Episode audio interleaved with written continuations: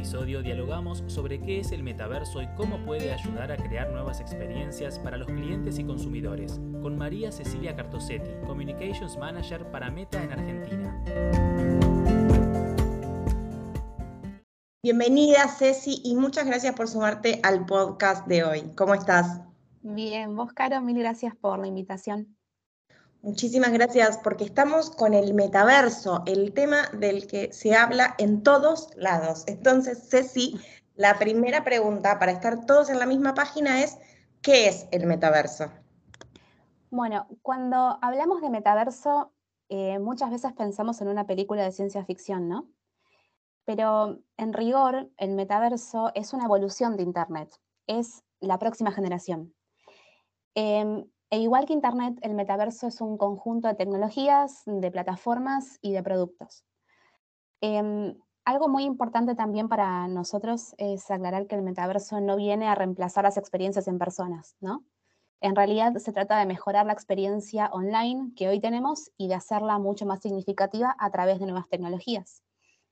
Entendemos que muchas de las funciones del metaverso recién van a estar completadas en los próximos 5 a 10 años y además que van a ser creadas por diferentes actores de la industria tecnológica, pero también con actuación de la sociedad civil, de la sociedad, em, perdón, de la comunidad académica, em, que van a aportar también su experiencia, conocimientos y creatividad a la construcción de este ecosistema. Hoy por hoy estamos en una etapa muy inicial, ¿no? Eh, y es muy importante también para el desarrollo de este ecosistema digital, porque además de construir las tecnologías que lo van a hacer posible, también nos permite discutir desde ahora en forma abierta y colaborativa sobre reglas y protecciones adecuadas para esta nueva eh, experiencia que vamos a tener en el futuro. excelente, muchísimas gracias. Entonces, hablando de, se pueden conectar, eh, el metaverso va a conectar las experiencias virtuales y las físicas, las que tenemos presencial. Entonces, ¿Cómo puede el metaverso ayudarnos a crear experiencias para los clientes y los consumidores?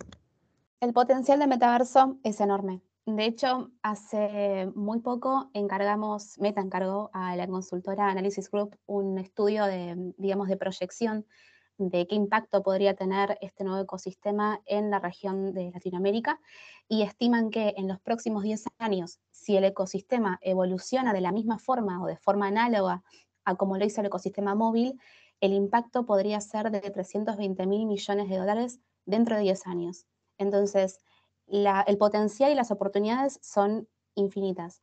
Em, sabemos que esto no va a ocurrir un día para el otro, ¿no?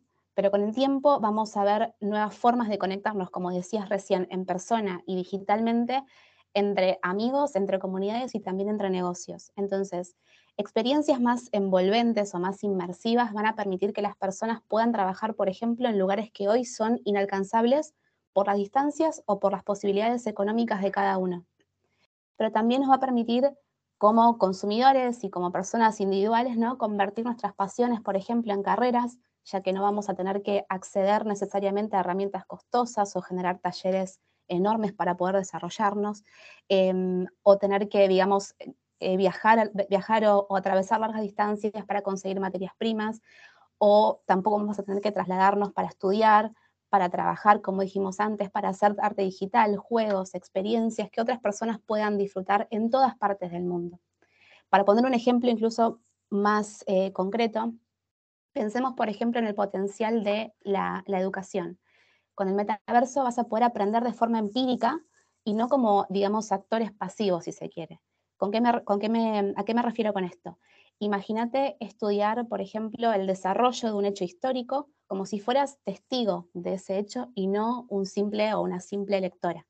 No sé si sin duda el potencial del metaverso es enorme, hay muchísimas cosas y, y, una de las preguntas que tengo es, ¿qué acciones y actividades interesantes que, recuerdes ya están haciendo las empresas en estos primeros pasos camino al metaverso?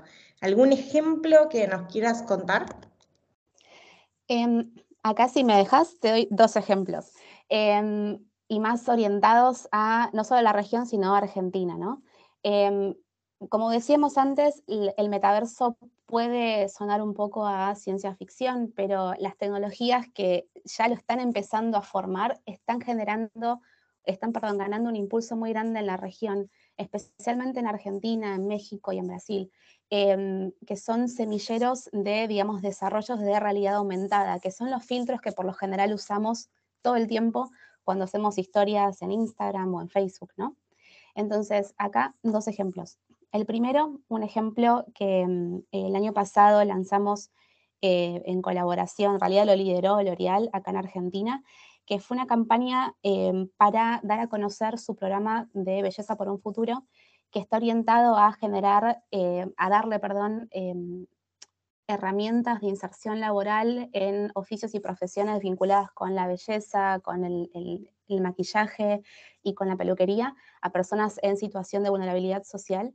Entonces, una forma de dar a conocer todo este impacto y esta historia fue generando em, filtros de realidad aumentada eh, hechos a medida del programa que em, emulaban eh, un, look de, maquillaje de algunos participantes de este programa. Entonces, de esta forma, la gente podía utilizar, eh, podía jugar con estos filtros en Instagram y también podía enterarse de la historia que había detrás de la persona que había diseñado ese look.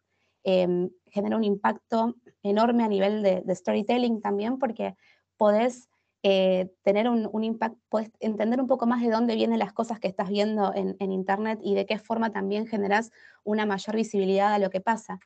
Em, y después un ejemplo más individual, más de un emprendimiento, eh, quizás lo vieron hace poco en, los medios porque es un caso hermoso para mí. Em, el chico se llama Tomás Pose, em, es un chico de 22 años, muy joven, es artista y es emprendedor, es oriundo de Don Torcuato. Em, él en 2019, o sea, hace muy poco, dejó su trabajo como diseñador web.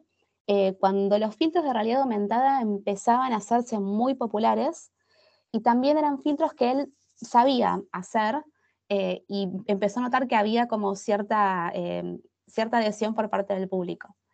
Em, él empezó a trabajar en una plataforma que tenemos que se llama Metaspark, eh, que es una plataforma de desarrollo de realidad aumentada que te va guiando en el proceso, digamos, de esta construcción de los filtros. Em, y logró aplicar, a, digamos, a, una convocatoria que había para, poder em, subir los filtros de, digamos, de, autores Em, locales en Instagram, em, logró que los aceptaran y de ahí fue como un, viaje de ida, porque hizo más de 20 filtros para Instagram que hoy acumulan más de 5 mil millones de impresiones, es un montón.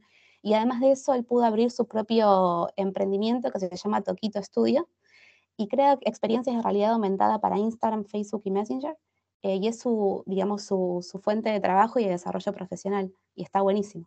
Excelente ejemplo y gran campaña la de L'Oreal para contar una historia con una narrativa transmedia con mucho más impacto y nos encantó la historia de Toquito Studio porque también habla de cómo estos nuevos espacios generan nuevos desarrollos, nuevas posibilidades de empleo y nuevas opciones para, para todas y todas. Así que muchísimas gracias, Ceci, por tu tiempo.